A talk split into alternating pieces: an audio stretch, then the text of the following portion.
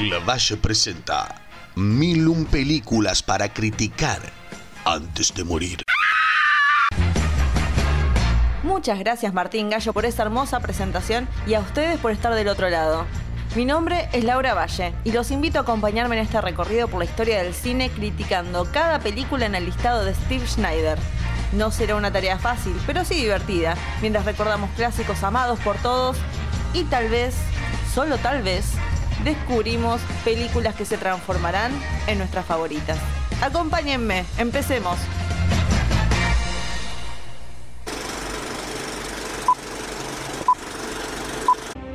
Toma tu lugar en el ciclo de la vida. ¿Cómo puedo regresar? No soy el mismo de antes. Recuerda quién eres. Tú eres mi hijo, el rey verdadero. Recuerda quién eres. ¡No! ¡Padre! ¡No me dejes! Recuérdalo. ¡Padre! Recuérdalo. ¡No me dejes! Recuérdalo.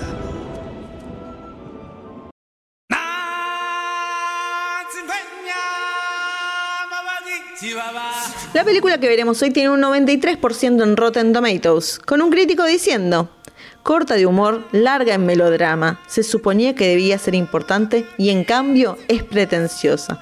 Fuertísima esta crítica, fuertísima. Me gustó porque fue bastante incisivo, pero estoy en desacuerdo obviamente. ¿Nunca sintieron mientras leían Shakespeare el deseo de ver una adaptación de su obra animada por Disney? Y no solo eso, sino que con un poco del Elton John para cantar sobre la historia de un joven león que quiere vengar la muerte de su padre, el rey.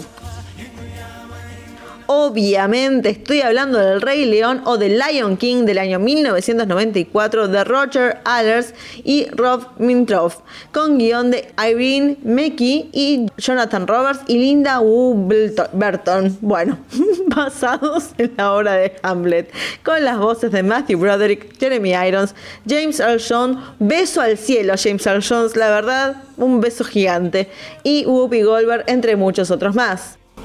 Uno de mis primeros recuerdos en un cine fueron viendo esta película.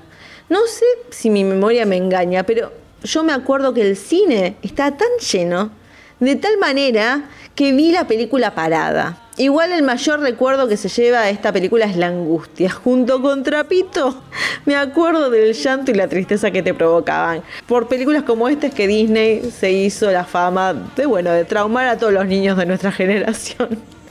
Igual claramente no todo es angustia, es más, el comienzo de esta película es hermoso, es una combinación perfecta de música que es la de Hans Zimmer en realidad, porque no solamente es Elton John, sino es la obra de él, de Hans Zimmer, con su música y toda una presentación de un lugar hermoso donde conviven los animales de diferentes especies, yendo a lo que sería el bautismo de Simba, y la emoción de cuando vemos hacia dónde van y esta imagen que en su momento era imponente, viéndola en el cine, uno, siendo un chico, vos ves esta, animación que ahora la vi y, digo, bueno, está bien, pero yo me, me acordaba como este gran momento cuando se ve todo el predio, al predio, todo esta África, era increíble el paisaje, era increíble. Y hablar de cuando se levanta Simba esta escena imitada por todos hasta el día de hoy. Pero dentro de toda esa belleza también está la oscuridad del hermano del rey, Scar, che con ojos, con esos ojos nadie puede ser bueno, así de simple, tiene ojos maliciosos. Y, que está molesto porque claramente con la llegada de Simba él no va a ser rey y no es el típico loco malo. Habla pausado y es elegante cuando le dice a Mufasa que no le dé la espalda y no pierde los estribos cuando lo retan a un duelo. Jamás Jamás escuché la voz original de esta. Es imposible, es esa cosa que uno lo ve de chico. Yo no quiero escuchar El Rey León en su idioma original. Yo la quiero escuchar doblada al castellano. Aunque me pierdo la hermosa voz de James Earl Jones. Pero igual, pienso que Jeremy Irons es perfecto para hacer del personaje porque tiene un poco de esa elegancia que lo hace tan malicioso a Scar. Cuando Sima crece un poco, se pone medio, medio malcriado, bastante pesado el pibe. Con eso de que va a heredar todo, lo boludea a Gazú, que es como el asistente del rey, y canta sobre, che, no puedo esperar a ser el rey. Eh, un verdadero pendejo insoportable. Así nomás. Pero obviamente es un nene que no sabe lo que hace y claramente hay una parte donde el simbolismo nos refleja cuando Simba pone su pata en lo que es la huella de su padre y de que él todavía no puede llenar su lugar y, y nada, le falta, le falta experiencia, obviamente. Pero sí tiene realmente, a pesar de ser un nene malcriado, tiene una hermosa relación con su padre, que en unas pocas escenas que tenemos eh, le muestra el amor que le tiene mientras que le enseña sobre la vida y sobre portarse bien y cómo casar también. Y ya con ver esas pocas escenas, realmente estaba viendo la película y dije, tengo ganas de llorar. Y también les tengo que decir, vi la película de vuelta, pero adelanté la parte en que se muere Mufasa. No podía verla, ya está. Hasta acá llega mi amor, no me voy a ver la película de vuelta para ver eso, sepan entender. Bueno, como ya saben, Scar y las hienas matan a Mufasa y le hacen creer a Simba que fue su culpa. Bueno, el plan es que Simba también muera, pero logra escapar y llega a conocer una pareja gay divina, porque todos dicen que Timón y Pumba supuestamente son gays. Pero bueno, una pareja muy graciosa que justo venimos de un momento trágico pero un trágico de la puta madre. Y de repente viene el momento muy gracioso con la llegada de estos dos personajes que alegran la pantalla con Hakuna Matata mientras que nos sacamos los mocos.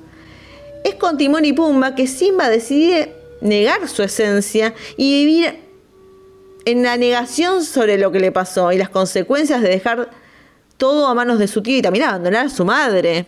Es cuando Simba se reencuentra con Nala años después que se entera lo que pasa en en su pueblo, quiero decir. Bueno, en su región, en, la tierra donde él vivía, vamos a decirlo, que está todo para el ojete. Y tiene que decir no solo vengar a su padre, sino también asumir, ocupar su lugar. O sea, si le, si le gana Scar, tendría que transformarse en un rey y asumir la responsabilidad a la que venía escapándole todos esos años.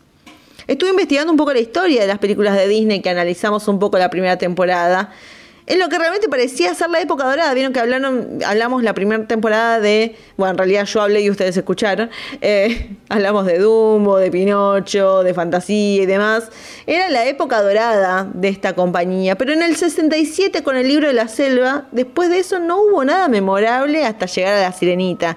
Y ahí un poco un resurgimiento, pero creo, o sea, todos hitazos que se dieron en esa época, pero creo que todas al Rey León llegó a este listado porque mezcla un tema muy adulto en una película para chicos sin perder el humor, con una banda sonora del carajo, un malo intelectual con una escena de muerte fuertísima y no solo es la temática de la muerte de un padre, sino el negar quiénes somos en realidad, que es una temática muy interesante para tratar con los chicos a temprana edad, que no todo es porque venimos de la sirenita, la bella y la bestia, sí, el amor y todo esto y lo otro, pero está bueno afrontar de veces estos temas em, esenciales en la vida, tal vez filosóficos, eh, para verlo con los chicos, mientras que, no sé, te ponen un pedo de puma en el medio como para que te rías un poco. Porque es así, lo que pasa cuando Simba se va con Timón y Pumba es esta idea de que él negaba las responsabilidades que, que había hecho, lo que había pasado, y esta idea de que suena muy lindo vivir en un mundo donde me chupa todo un huevo y me relajo y listo. Em, todos tenemos responsabilidades que tenemos que aceptar de alguna manera u otra. Y me parece que ese es un muy buen mensaje que toma la película que es no, no solamente hay, que hacer lo que nos dicen nuestros papás, porque esa no es lo que, de lo que va eh, la película en sí, sino de reconocer nuestro potencial, así como recordar a nuestros padres mientras hacemos las cosas a nuestra manera. Creo que ese es un mensaje, como todos lo de los clásicos que hablamos siempre, eh, son atemporales y es por eso que creo yo que el Rey León, además de tener todos estos elementos que les menciono, es con este mensaje que realmente se transforma en el clásico que es. Simplemente no vean la parte donde se muere Mufasa. Datos de color. Elton John, que ganó un Oscar gracias a esta película, la ganó justamente con Esta noche es para amar, una canción que no se iba a poner en la película, una escena una escena donde se nos da a entender que va a haber sexo, pero como uno como es chico no se da cuenta, pero después de grande dice, uff, estos dos, algo pasó ahí, no estaban jugando, eso no era un juego. Bueno, pero Elton John dijo, este tema va a ser un hitazo. Y sí que sabía Elton, porque bueno, como ya les dije, fue con ese tema que ganó un Oscar. El comienzo de la película viene en realidad empezar a ser eh, un diálogo entre personajes, pero con, bueno, nuevamente otro dato de color de música, Hans Zimmer presentó lo que es probablemente la pieza musical más conocida de esta película y dijeron, esto es muy fuerte, ¿por qué vamos a poner diálogo cuando podemos poner esta música y una presentación? Del, lugar donde va a ocurrir todo este drama y realmente una muy buena decisión eh, hacerlo porque es memorable y es increíble. Que decirlo, mientras estaba haciendo la película, la, estaba haciendo al mismo tiempo otra eh, película de Disney que era Pocahontas y todo el mundo estaba poniendo las fichas en Pocahontas, estaba poniendo toda la producción en eso. Y el Rey León como que estaba medio de costado. Bueno, hagan esto, hagan esta adaptación de Hamlet rara. Y quién diría que el Rey León sería el éxito rotundo y Pocahontas pasó medio al olvido. Perdón, Pocahontas, ¿qué se le va a hacer? Películas para recomendar. Y bueno, si hay que recomendar una película de Disney, ¿por qué de Disney? Bueno, yo quiero recomendar una película de Disney que también de la época dorada de los 90, donde yo era una pequeña pasándola re bien viendo estas películas. Y una película alegre encima como Aladdin del año 1992 de Ron Clements y John Masker con Scott Wagner, Linda Y Robin Williams. Beso al cielo gigante, el mejor genio de la historia. Después de lo de Mufasa y demás y todo el llanto, vean Aladdin y recordemos a Robin Williams con una sonrisa que nos alegra tanto a nosotros. Y así terminamos con la película número 144 del listado. Volvimos a la animación, volvimos con Disney, esta empresa que lo posee todo.